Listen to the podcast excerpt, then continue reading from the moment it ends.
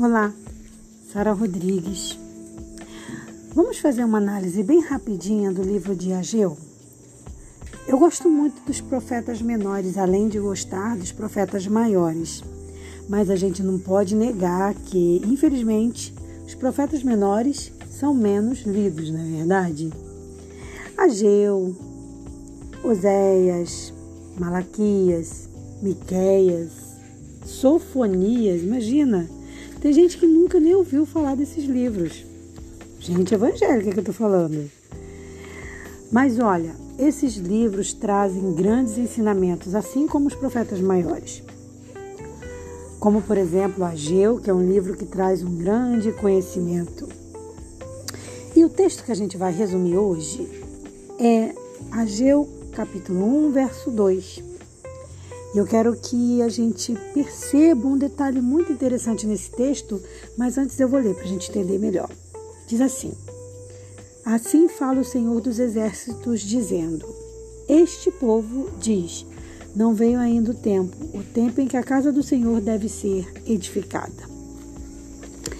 Esse verso, ele demonstra uma grande insatisfação de Deus com o seu povo, com os seus filhos, e há uma insatisfação tão grande que Deus, que já tinha o hábito de sempre chamar o povo como o meu povo, e você pode ver isso lá em Êxodo 3, verso 7.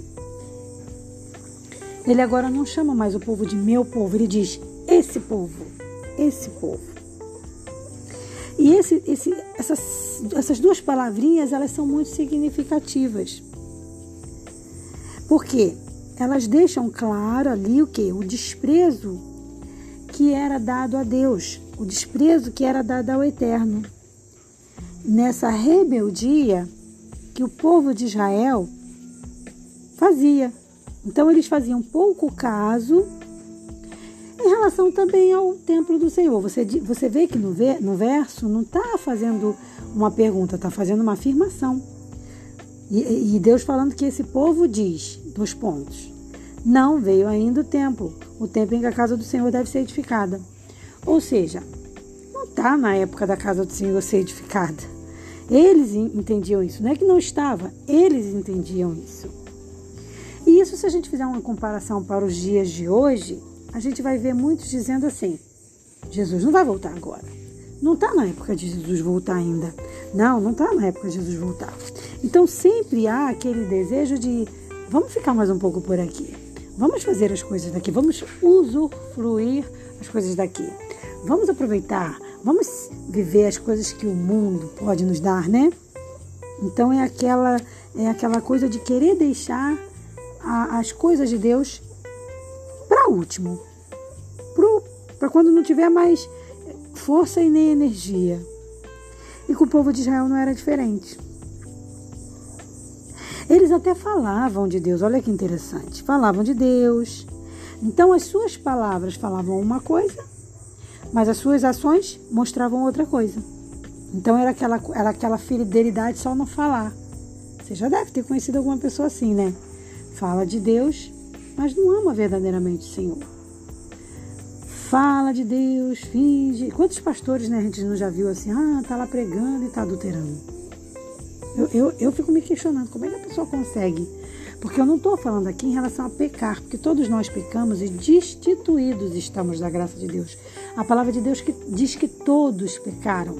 Ou seja, todos vão ter alguma necessidade de se arrepender, de buscar a presença do Senhor. Isso é todos. Mas o que eu questiono aqui é como que a pessoa consegue viver duas vidas. Na frente do púlpito é uma coisa e fora do púlpito é outra. Assim como tem muitos membros que dentro da igreja são uma coisa e fora da igreja estão olhando para as roupas das mulheres na rua, tá com pornografia dentro de casa.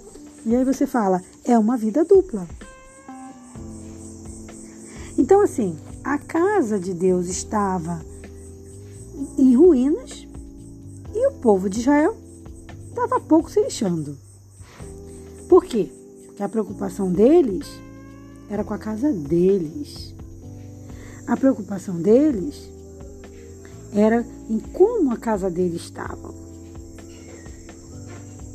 Então, com esse pensamento, mesquinho, egoísta, eles não evoluíam. Eles não evoluíam. Por quê?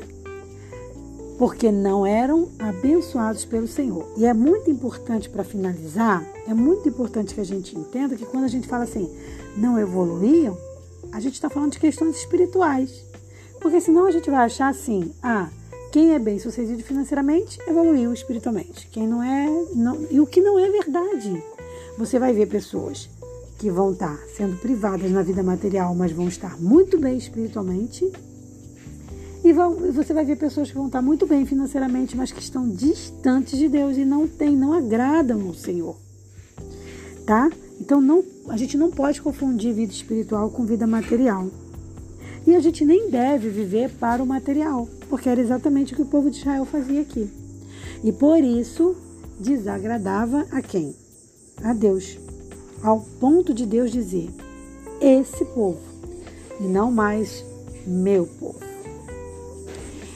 Com as nossas atitudes, a gente vai determinar se nós vamos ser meu povo ou se nós vamos ser um povo qualquer este povo. Tudo isso vai depender das escolhas que a gente faz. Isso me reporta aquela pergunta, né, que o profeta faz. Escolhei, pois, a quem servis. Porém, eu e a minha casa serviremos